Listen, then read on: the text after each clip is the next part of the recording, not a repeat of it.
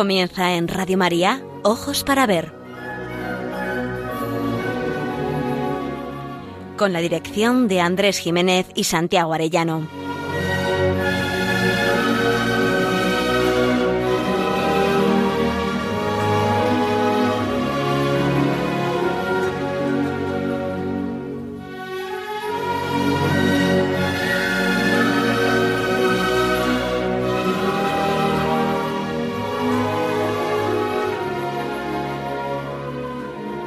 Amigos, muy buenos días. Les saludamos una vez más desde Pamplona, donde realizamos esta edición de Ojos para Ver el primer y tercer martes de cada mes. Les habla Andrés Jiménez y me acompaña Miguel Ángel Irigaray, quien además se encuentra a los mandos como técnico de sonido. En el programa de hoy hablaremos del amor como benevolencia, como amor de entrega personal a las personas a las que amamos. Y lo hacemos en el marco de este mes dedicado por la Iglesia a la devoción al corazón de Jesús, este corazón que tanto ha amado a los hombres.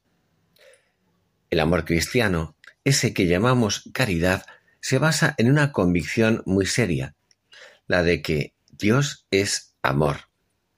Y por eso lo que los cristianos aportaron a la cultura antigua, lo que entendían por amor, lo aprendieron del modo en que Dios ama. Como escribe San Juan, tanto amó Dios a los hombres que les entregó a su Hijo único. Como el Padre me ama, así os amo yo, pone en boca de Jesús. Y nadie tiene amor más grande que el que da la vida por sus amigos. Miguel Ángel, muy buenos días. ¿Qué nos dices sobre esto? Muy buenos días, Andrés. Muy buenos días, oyentes de Radio María. En efecto, a mí me recuerda mi propia experiencia personal porque por motivos familiares me toca frecuentar las visitas, por ejemplo, a un centro residencia de mayores, de ancianos, donde se palpa de cerca la otra cara de esta vida, la cara de la cruz, a veces en expresiones muy acentuadas. Y, sin embargo, en medio del dolor, emociona comprobar la fidelidad, los cuidados e incluso las caricias y expresiones de cariño de los seres cercanos a dichas personas mayores cuando uno ve con sus propios ojos el testimonio de uno y más maridos que están con su esposa hasta el final y viceversa, con lo fácil que podría ser quizá ceder a la tentación de buscarse otra compañía u otras compensaciones. Cuando uno ve la fidelidad de, unos hijos que no abandonan a sus padres, sino que los cuidan y acompañan con amor, los visitan diaria o muy frecuentemente, cuando observa que hay nietos que siguen yendo a ver a sus abuelos, no puede menos que cerrar los ojos, casi contener las lágrimas de emoción y felicitarse porque, gracias a Dios, todavía hay bien y esperanza en este mundo, porque se hace verdad aquella expresión de que hay enfermos incurables, pero no existen enfermos incuidables. Bueno, pues todo esto al hilo de lo que expresabas, Andrés, esta forma de entender el amor, el amor con benevolencia, es toda una revolución en la historia de la cultura. La palabra griega que se refería a este tipo de amor era agape, que significa entrega, donación. Por eso los cristianos entenderán que lo nuclear del amor es buscar el bien de la persona amada ofreciéndole lo más valioso que se tiene, es decir, uno mismo. Es un amor que se goza, sí, pero ante todo es un amor que compromete, una tarea, como la que comentábamos de los asilos de ancianos, ¿verdad? Los familiares que visitan a sus familiares en medio del dolor. Pero este no es solo el modo de amar de Dios, es también profundamente humano, un modo de amar profundamente humano porque responde a lo más auténtico de nuestro ser. Y la experiencia lo corrobora. Así es como deseamos ser amados, queridos, aprobados, bendecidos por ser nosotros mismos. Y tal vez por eso, hoy y siempre, se echa tanto de menos, porque, como decía Santa Teresa, hay muchos amorcejos de tierra, es otras afecciones bajas que tienen usurpado el nombre al verdadero amor. Con este verdadero amor queremos una y otra vez, como siempre, aprender a mirar para aprender a vivir.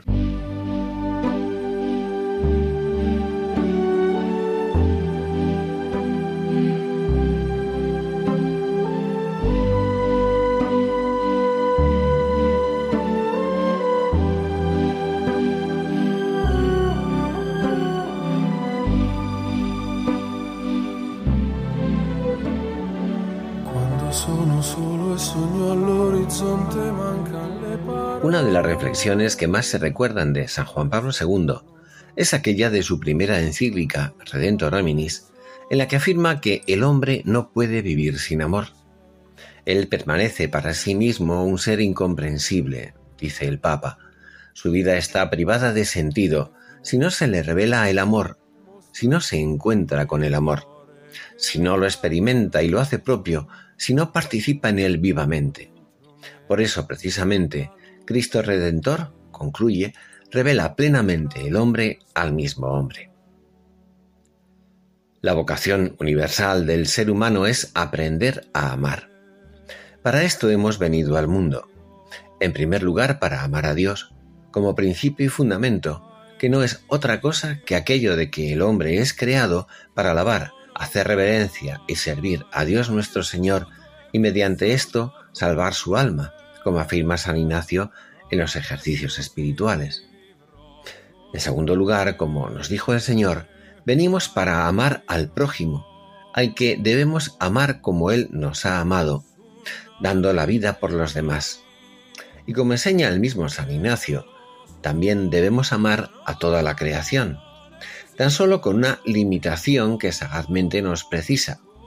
Y las otras cosas sobre la haz de la tierra son creadas para el hombre y para que le ayuden en la consecución del fin para que él es creado. De donde se sigue que el hombre tanto ha de usar de ellas cuanto le ayudan para su fin, y tanto debe alejarse de ellas cuanto para ello le impiden. Nuestra condición de seres fronterizos entre un espíritu inmortal y una realidad carnal nos exigen discernimiento y disciplina. El eros, amor entendido como deseo y posesión, nos impulsa a buscarnos a nosotros mismos. Pero existe otra tendencia, un impulso interior que nos inclina a vivir el amor como búsqueda del bien de quien amamos. Es a este al que se ha llamado ágape, amor de benevolencia, y también caridad. Pero no son dos modos de amor contrarios. En el amor matrimonial, por ejemplo, el eros es esa atracción entre el hombre y la mujer que está en nuestra naturaleza para favorecer la comunión y para propiciar la continuidad de la especie humana. Está abierto a la comunión de vida y a la vida misma. No olvidemos que el placer no ha sido condenado nunca por la Iglesia. La Iglesia condena el pecado, pero es un error poner como fundamento del matrimonio la atracción, eso que solemos llamar enamoramiento. El amor exige totalidad, es decir, encuentro con la persona, y no sólo por sus cualidades, la belleza, la simpatía o incluso la posición social, que aun siendo buenas, no constituyen la identidad profunda, el ser de cada persona, entre otras cosas porque son efímeras, inestables. No podemos prometerle a nadie, siempre me vas a gustar. Amar a una persona por eso tan solo pone en riesgo la estabilidad del amor. El fundamento del amor matrimonial es el amor de benevolencia, que como decía Santo Tomás de Aquino, caracteriza al amor de amistad. Nadie debiera casarse si no existe este amor de amistad. El noviazgo es la etapa en que uno tiene la posibilidad de cimentar una relación de amistad y ponerle fundamentos sólidos. Qué error más craso el de cimentar el noviazgo en lo que llamamos relaciones prematrimoniales. El sexo por sí mismo no es garantía del amor. La educación de la juventud lleva décadas desorientada y perdida. No se puede reducir el amor a una técnica para el placer y para evitar la fecundidad. La verdadera educación en el amor, para toda la vida y para todos los estados y situaciones del ser humano, es aprender la benevolencia de la amistad. Y es que la benevolencia es algo más que el sentimiento, es el acto de la voluntad en que uno se decide por alguien a quien se concibe como bueno y se le acoge y valora por lo que es y no por lo que tiene. Está orientado a servir y no a servirse. Exige lealtad en las amarguras y en las alegrías, en la salud y en la enfermedad. Este amor es una tarea y ha de aprenderse. Pero, ¿dónde se aprende? La escuela del amor verdadero es la familia que lo es de verdad, más propiamente debería serlo toda familia cristiana.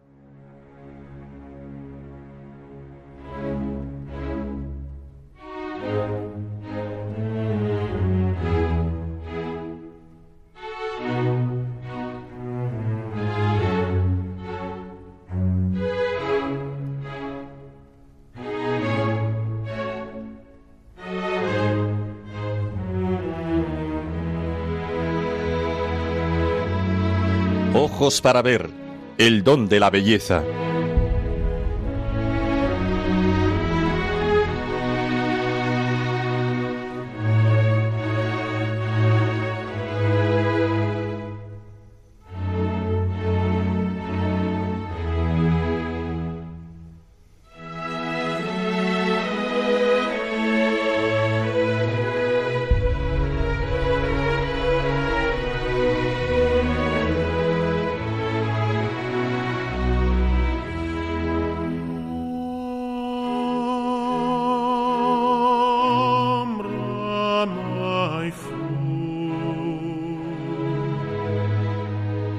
Sabe ver con clarividencia.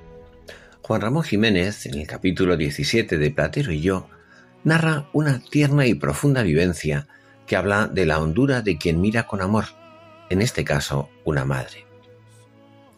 Siempre que volvíamos por la calle de San José, escribe, estaba el niño tonto a la puerta de su casa, sentado en su sillita, mirando el pasar de los otros.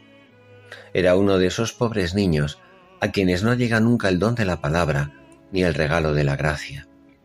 Niño alegre él y triste de ver, todo para su madre, nada para los demás.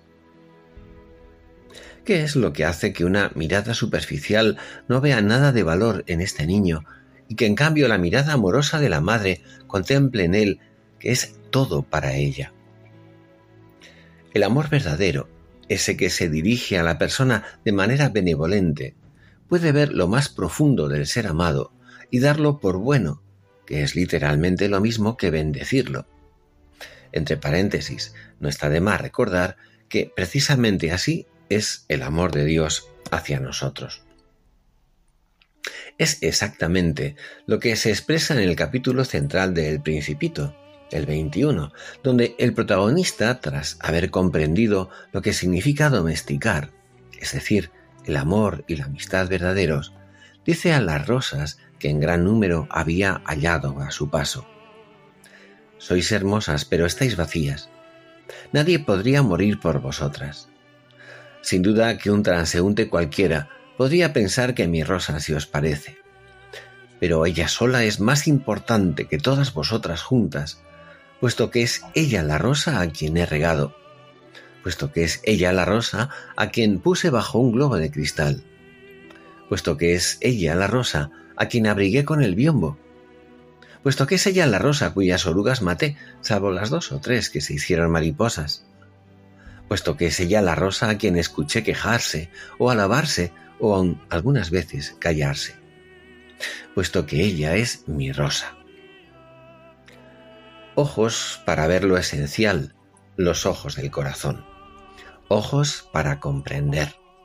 No la mirada superficial del transeúnte común, sino la mirada interior de quien ama con un amor clarividente, un amor que no es ciego y ve más allá de las apariencias, del placer y del sufrimiento, de la utilidad, de las ganas y las desganas. Suele decirse con razón que no podemos amar lo que no conocemos, pero también es verdad y más profunda que sólo conocemos de verdad aquello que amamos. Como le dice el zorro a un principito que aún no ha descubierto la clave del amor verdadero, sólo se conocen las cosas que se domestican. Más allá de la belleza externa, sois hermosas, pero estáis vacías, se descubre la belleza interior y el valor magnífico del ser amado a quien damos tiempo y vida. El tiempo que perdiste por tu rosa hace que sea tan importante. Eres responsable para siempre de lo que has domesticado, le recordará enseguida el zorro al pequeño príncipe. Los vínculos del amor de benevolencia, de la auténtica amistad, hacen que no podamos concebir nuestra vida, una vida que se ha hecho don sin la persona amada, sin esa responsabilidad por su bien que da sentido a nuestro trabajo, a nuestro afecto, a nuestra alegría, a nuestras lágrimas. Nadie tiene amor más grande que quien da la vida por sus amigos, y esa entrega del amor es la que hace nuevas y únicas todas las cosas. San Pablo escribía con agradecimiento Me amó y se entregó a la muerte por mí. El amor no debe ser muro contra el que tropezamos, sino puerta. Sólo quien reduce el amor a cosas está en la pendiente de la decepción. Quien se ama a sí mismo por medio de las cosas busca la posesión, el control, el goce. Y así, cuando se ama a las personas como si fueran cosas, se las cosifica, se las convierte en algo valioso sólo por su utilidad y mientras sea útil. La verdadera grandeza no está en las cosas, sino en el sentido que las cosas tienen, que es el servicio y el bien de las personas, las cuales son imagen de Dios. Y es esa dignidad, ese valor eminente, el que hemos de ser capaces de ver en cada persona cuando la miramos con amor, más allá de las apariencias, de la utilidad, del afán de posesión. De ese modo, el amor profundo a la persona que veo me lleva al amor de Dios al que no veo, o más propiamente aún, al Dios que contemplo en la persona a la que amo de verdad. Dice así Saint-Exupéry. Comparable, pues, a ese loco que va de noche, cavando la aridez, no encontré en la voluptuosidad nada que no fuese placer avaro y prodigiosamente inútil. No encontré más que a mí mismo. Señor, el eco de mi propio placer me fatiga. Quiero construir el ceremonial del amor para que la fiesta me conduzca a otra parte, pues nada de lo que busco y de lo que tengo sed y de lo que tienen sed los hombres es como los materiales que poseemos y utilizamos. Y se extravía a aquel que busca entre las piedras lo que no es de su esencia, cuando podría emplearlas para construir su basílica porque su alegría no puede extraerse de una piedra entre otras piedras, sino de cierto ceremonial de las piedras, cuando la catedral esté construida. Así, tal mujer la hago mera cosa sin sentido, si no leo a través de ella. Y Saint-Exupéry reflexiona entonces acerca del amor conyugal. Señor, viendo dormir a mi esposa, me será dulce que sea bella y delicada de coyunturas y tibia de senos, pero ¿por qué no tendré en ello mi recompensa? He comprendido tu verdad. Importa que esa que duerme y a la que despertaré pronto con solo posar mi sombra, no sea el muro contra el cual tropiezo, sino la puerta que me conduce más allá. Importa que no la disperse en materiales diversos en busca del imposible tesoro, sino que la tenga bien anudada y una en el silencio de mi amor. Y añade, reafirmando la clave de la fidelidad y del verdadero amor. Duerme tranquila en tu imperfección, esposa imperfecta. No choco contra un muro. Tú no eres finalidad y recompensa y joya venerada en sí misma de la que pronto me cansaría. Tú eres camino, vehículo y traslación, y no me cansaré de transmutarme, de ir a través de ti más allá de ti.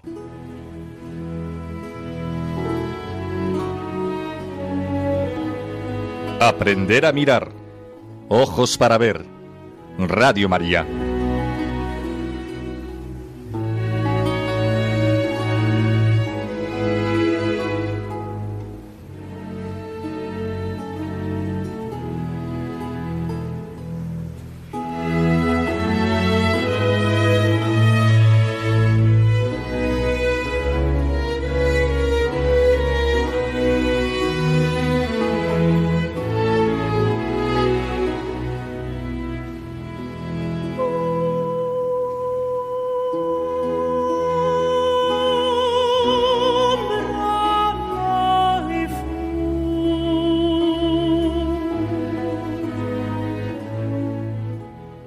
Aprender a mirar y ver con estos ojos del corazón, con la clarividencia del amor verdadero, el amor benevolente, y aprender a convertir en don nuestro obrar y nuestro decir, lo cual es fuente de sentido para nuestra vida.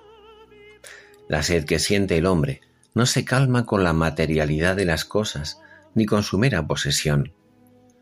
No son las cosas las que nos llenan, sino el sentido de aquellas cosas de acciones que se han convertido en donación para el bien de alguien, en ofrenda, en fuente de sentido.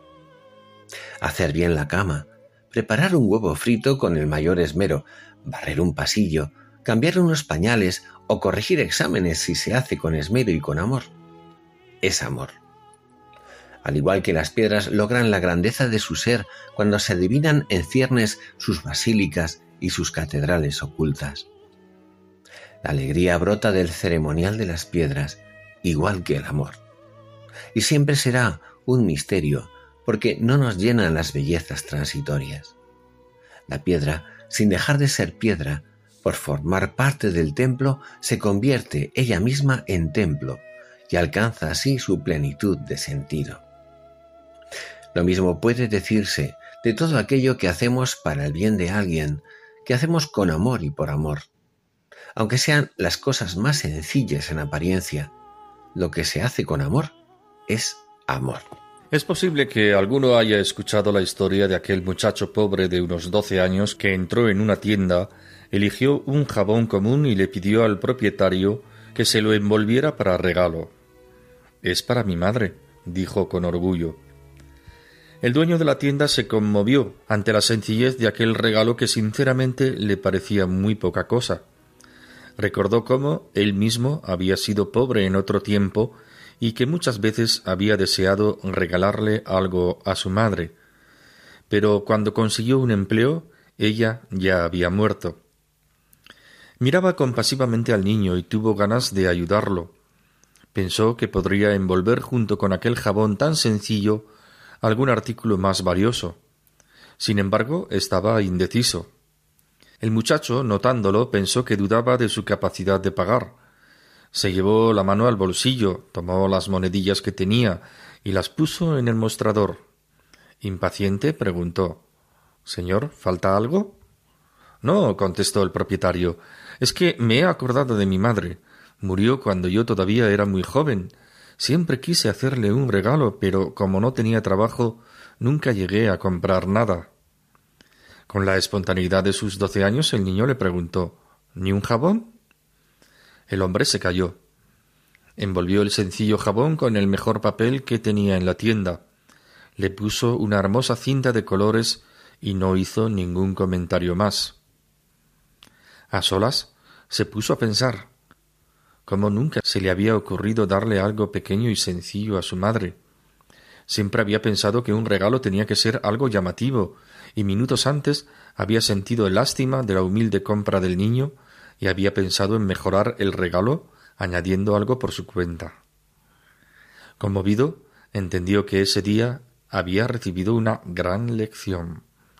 Junto al jabón, aquel niño iba a regalar algo mucho más importante y grandioso el mejor de todos los obsequios, el amor concreto y verdadero a su madre, regalándole simplemente lo poco que él tenía. Decía Santa Teresa de Calcuta que el valor de nuestras acciones no se mide por su dificultad, su grandeza o aparatosidad, sino por el amor que ponemos al realizarlas.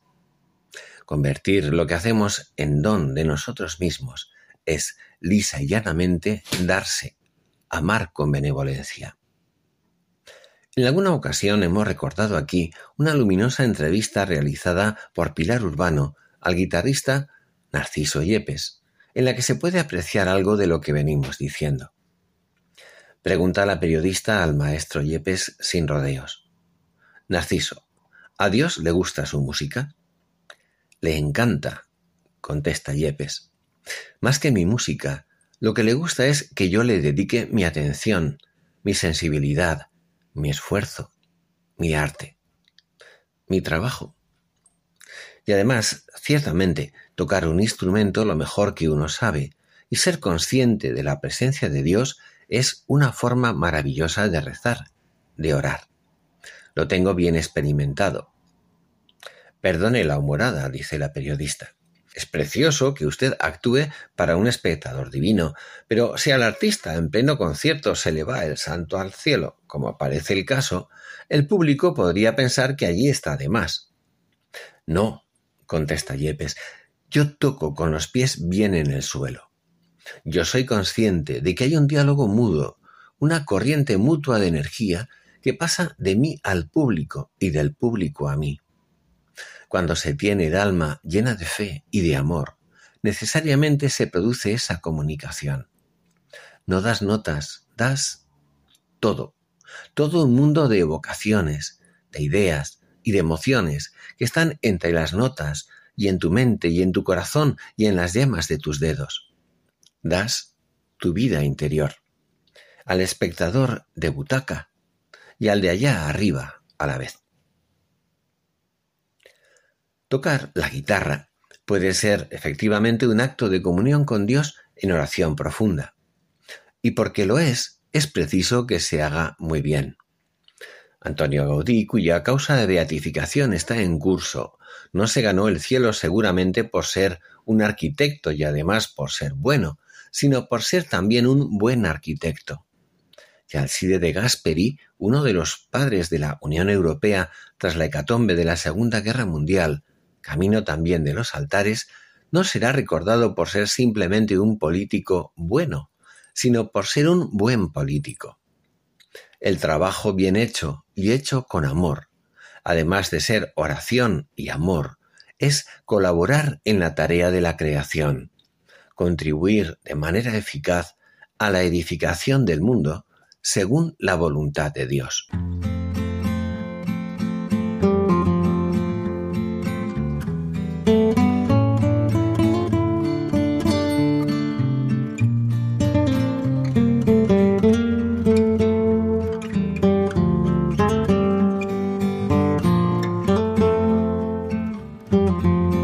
En ojos para ver, momento para la pintura.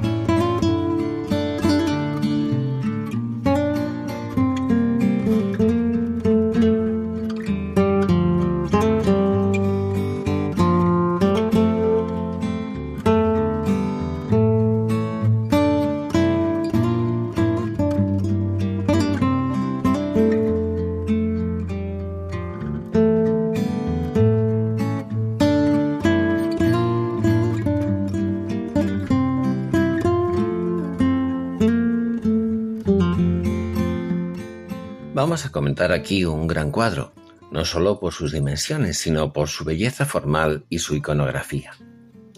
Nos referimos al lavatorio pintado por Tintoretto, realizado hacia 1547 y con un tamaño de 2,10 metros de alto por 5,33 metros de anchura. Se puede contemplar en el Museo del Prado, del cual es uno de los tesoros más valiosos. Una de las cosas más llamativas de los Evangelios, tantas veces comentada, es que en la narración de San Juan, que se concentra de manera tan profunda y luminosa en la última cena y en el misterio de la redención, no aparezca el relato de la institución de la Eucaristía, y que sin embargo se narre el lavatorio de los pies por parte de Jesús a sus discípulos. Se llega a decir con audaz atrevimiento que este gesto es equivalente al relato de la institución de la Eucaristía en los demás evangelios o en San Pablo. Las palabras sobre el pan y el vino, como cuerpo entregado y sangre derramada por los hombres, se convierten en el Evangelio de Juan en la escena del Maestro sirviendo a los discípulos. Puede incluso afirmarse, sin faltar a la intención del evangelista, que Jesús pone en acción lo que en los otros evangelistas aparece en forma de dicho o sentencia. Así en San Marcos, el que quiera ser grande entre vosotros, que sea vuestro servidor, y el que quiera ser el primero entre vosotros, que sea esclavo de todos.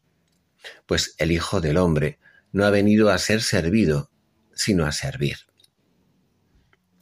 No es que el amor y el servicio a los próximos tenga el mismo o más valor que el sacramento de la Eucaristía, sino que es un modo esencial de participar en dicho sacramento, como la gotita de agua que se vierte en el vino en el ofertorio de la misa.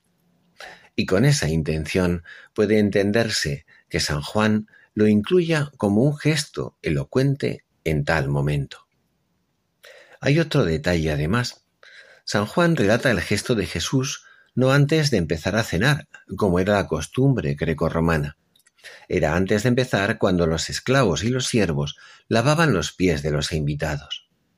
Juan, en cambio, lo sitúa a mitad del banquete, como si se tratara de una parte o de un ingrediente y no un ingrediente cualquiera del mismo. Jesús quiere identificar la última cena con una suprema lección de humildad, encargándose voluntariamente de una tarea reservada a los esclavos.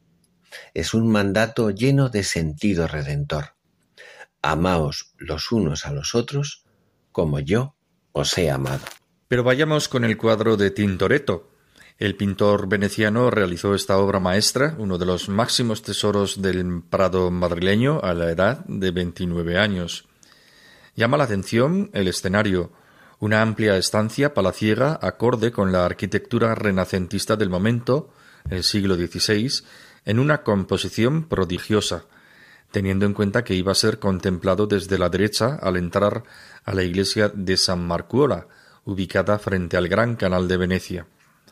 Desde el frente, en efecto, los personajes parecen diseminados casualmente, pero vistos desde la derecha, la composición se ordena a lo largo de una gran diagonal que discurre partiendo de Cristo, ubicado en el tema principal del lavatorio de pies de San Pedro, al lado derecho del lienzo, hasta el arco de triunfo que aparece en el fondo a la izquierda tras las aguas del canal.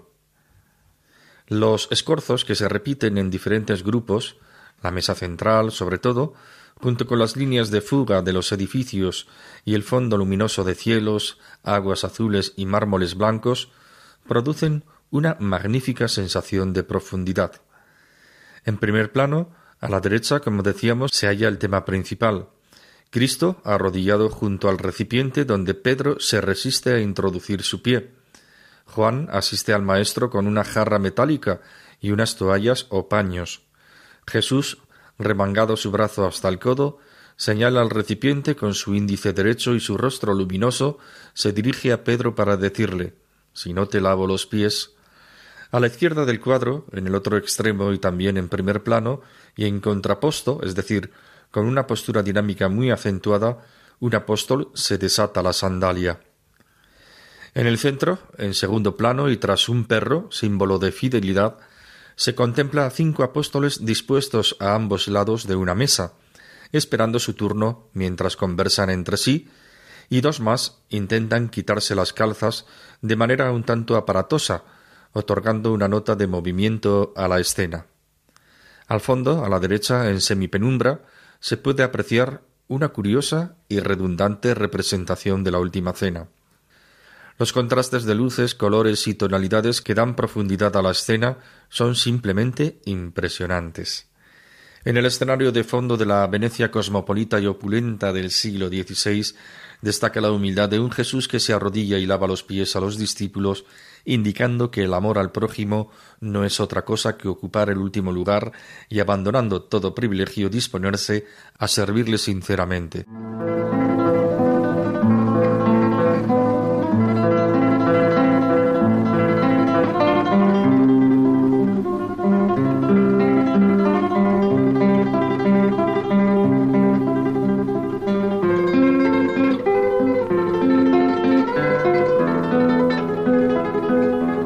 Momento para la poesía. Ojos para ver. Radio María.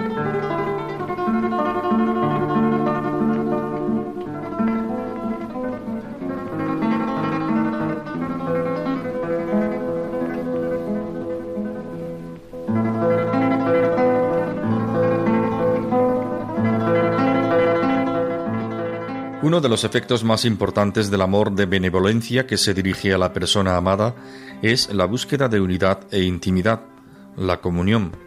Y consecuencia de esta intimidad es lo que Tomás de Aquino llamaba la mutua inesión o inhabitación. Los que se aman, como miran por el bien mutuo, viven en cierto modo más pendientes del otro que de sí mismos. Ya San Agustín decía que el ánima vive más donde ama que donde anima. San Agustín aporta a la espiritualidad precisamente esta dimensión de la interioridad, tanto del ser humano mismo, cuyo corazón es el núcleo íntimo y principal, como de la presencia de Dios en él, de manera que Dios, dice el santo obispo de Hipona, es más íntimo a mí que mi propia intimidad, como si Él fuera, por así decir, el alma de mi alma. Se cuenta que estando en oración, Santa Teresa de Jesús escuchó esta frase, Búscate en mí. Se le ocurrió entonces desafiar cariñosamente a algunos de sus íntimos para ver quién comentaba mejor estas palabras. Se lo dijo a su hermano Lorenzo, a Fray Juan de la Cruz y a algunos otros. Cada uno dio su respuesta, y ella misma quiso hacer también su comentario expresado poéticamente. Dice así el poema de Santa Teresa.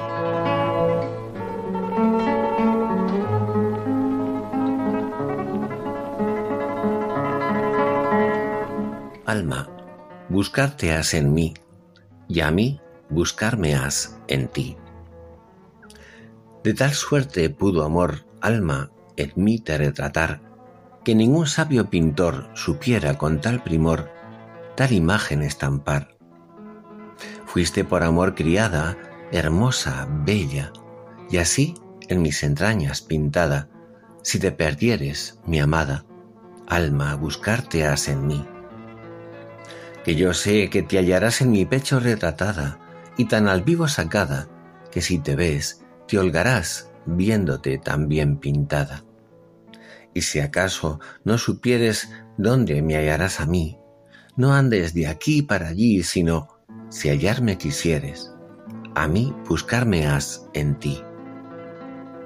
Porque tú eres mi aposento, eres mi casa y morada, y así llamo en cualquier tiempo, si hallo en tu pensamiento estar la puerta cerrada.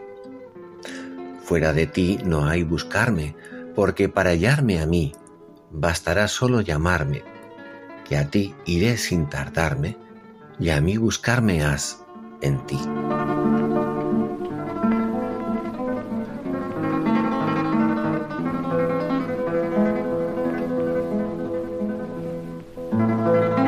Dios está en nuestra alma, ahí hay que buscarlo, ahí lo encontraremos por medio de la oración, y a la vez en el Dios que nos habita nos encontramos a nosotros mismos. Este es el gran descubrimiento. No estamos huecos, sino habitados por Dios. Él vive en el centro de nuestro ser más íntimo, allá donde se dan los grandes secretos entre Dios y el alma, como dice la Santa. La experiencia, y con más motivo la experiencia de Dios, se contrapone al conocimiento teórico, abstracto. Esta experiencia se ha de pedir a Dios, porque su contenido nos supera infinitamente, pero por la gracia y por el amor se nos puede conceder. Dice Santa Teresa en este poema que ambas experiencias, la experiencia de Dios y la experiencia de sí, se encuentran y se refuerzan. Encuentro a Dios si le busco en mi interior, donde habita como en su morada favorita, y yo me encuentro a mí mismo si me busco en el Dios que me habita. Él habita en nosotros porque en Él vivimos, nos movemos y existimos. El hombre no se conoce ni se ama sino en Dios. Si somos habitados por este Dios que es amor y caemos en la cuenta de ello, nuestra vida adquiere un sentido nuevo. El amor será el centro y el motor de nuestra vida. De la dispersión pasaremos al centro de nuestro ser, y en ese centro donde nos encontramos con nosotros mismos, nos encontramos con Dios. Y si acaso no supieres dónde me hallarás a mí, no andes de aquí para allí, sino si hallarme quisieres, a mí buscarme has en.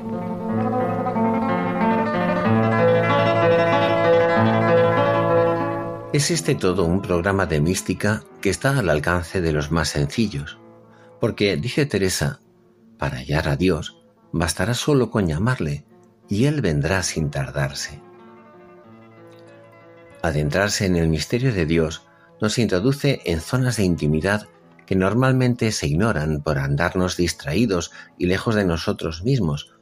Como decía también San Agustín, que buscó fuera aquella belleza siempre antigua y siempre nueva que sólo pudo hallar dentro de sí. Experiencia de Dios y experiencia de sí nos devuelven a nuestro propio ser.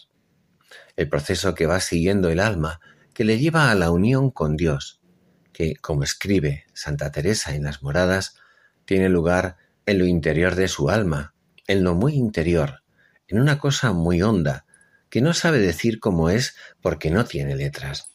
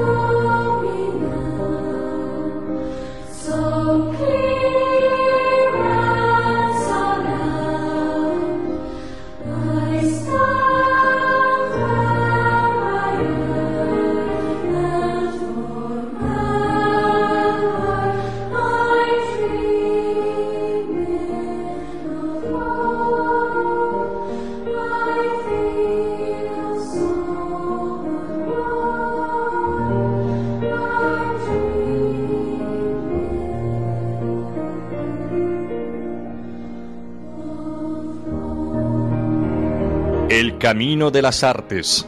Ojos para ver.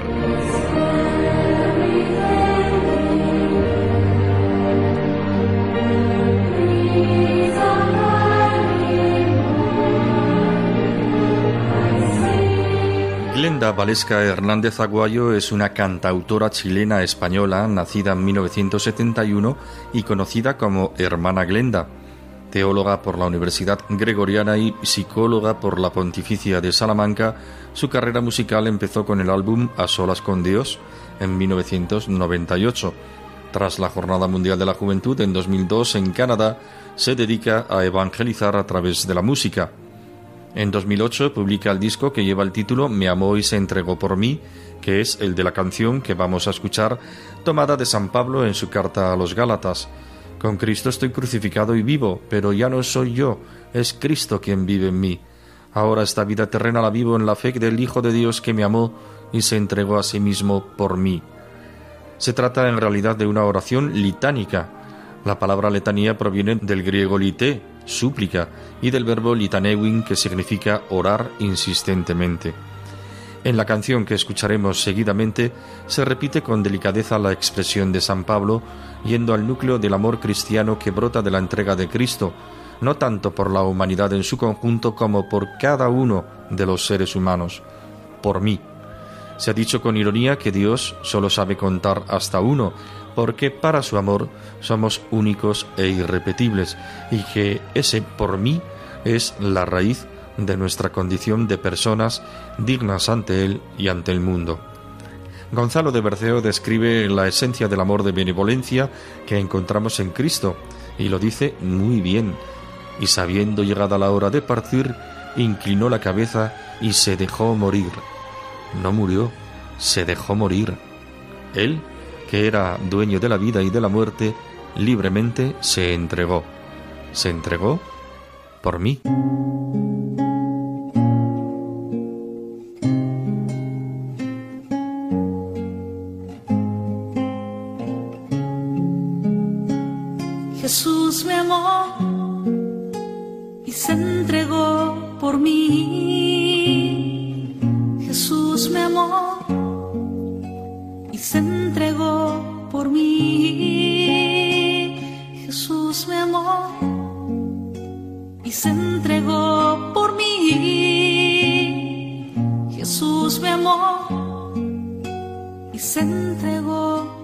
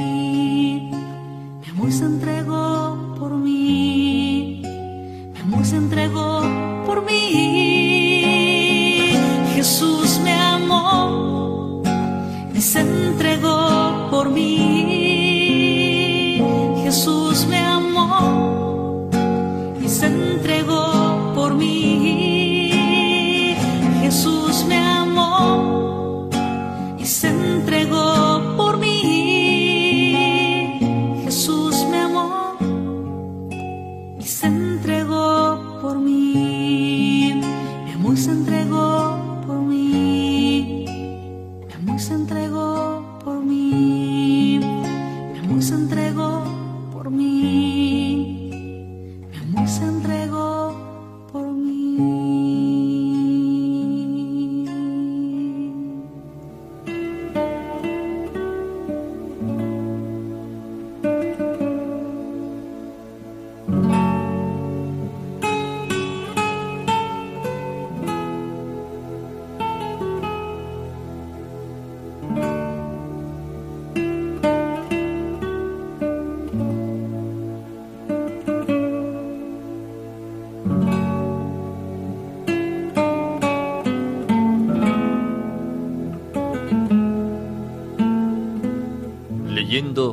Sucederá la flor de Jesús Montiel.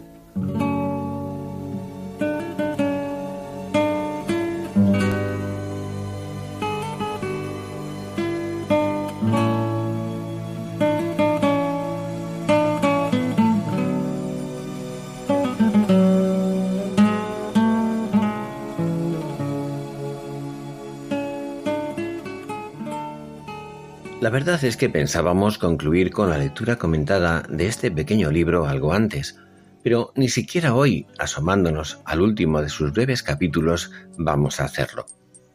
Las pinceladas de luz interior, de amor cotidiano y verdadero, se siguen sucediendo y nos demandan pararnos, mirar y considerar el gozo de vivir que suscitan. Pararse a mirar y aprender de la vida. El amor florece en la quietud. Narra Montiel a su hijo, renacido tras la enfermedad, anécdotas que, al mirar con los ojos del corazón, encierran lecciones para la vida. Aparecen así como una verdadera liturgia cotidiana y en cierto modo eterna. Ante esos relatos, también nosotros aprendemos a mirar y a vivir.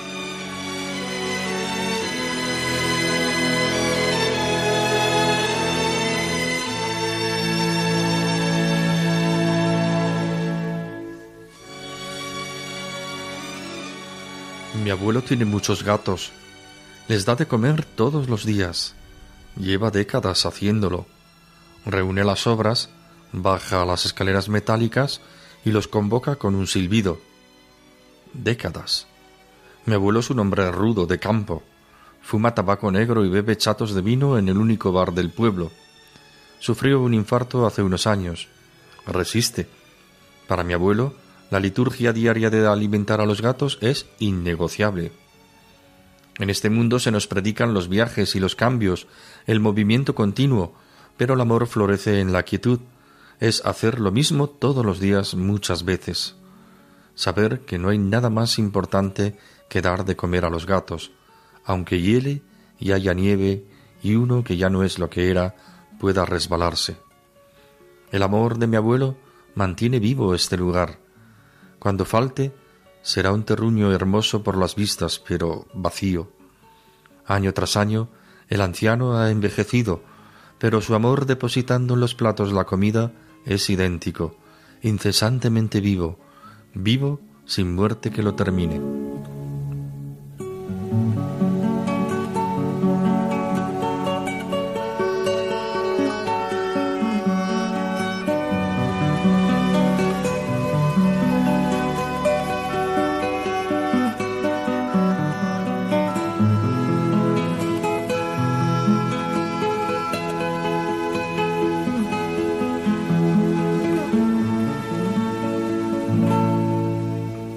Eso es el amor.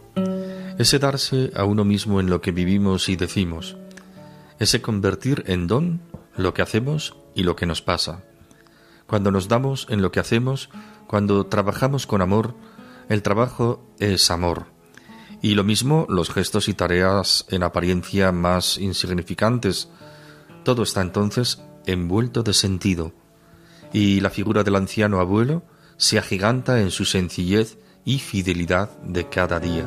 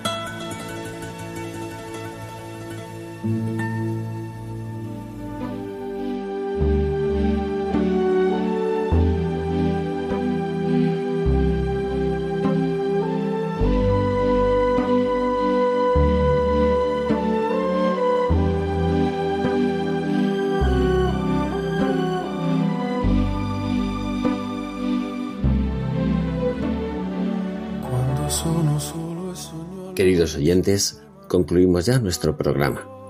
Hemos hablado del amor como benevolencia, que es precisamente el modo en que los cristianos enseñaron al mundo lo que es el amor. Porque así es precisamente el modo en que Dios, que es amor, nos ama. Y así es como lo celebramos en este mes dedicado al corazón de Jesús, imagen visible del Dios invisible, compañero nuestro de camino que trabajó con manos de hombre y amó con corazón de hombre. En la intimidad del corazón de Cristo, Dios manifiesta a cada uno este amor benevolente que es humano y divino a la vez, que es don para siempre. Que tengan todos un hermoso día.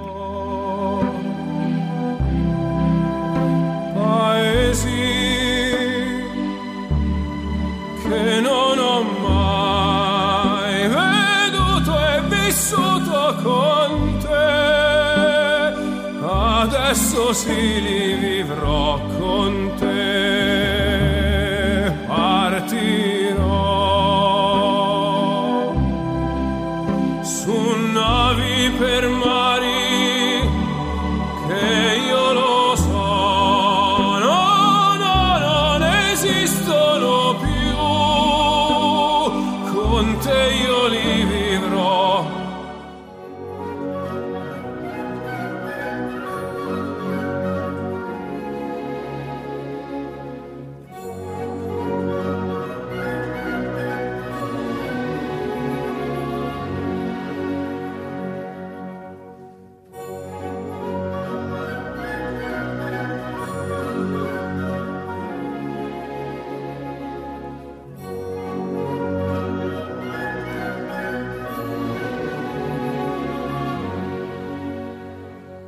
Finaliza en Radio María, Ojos para Ver.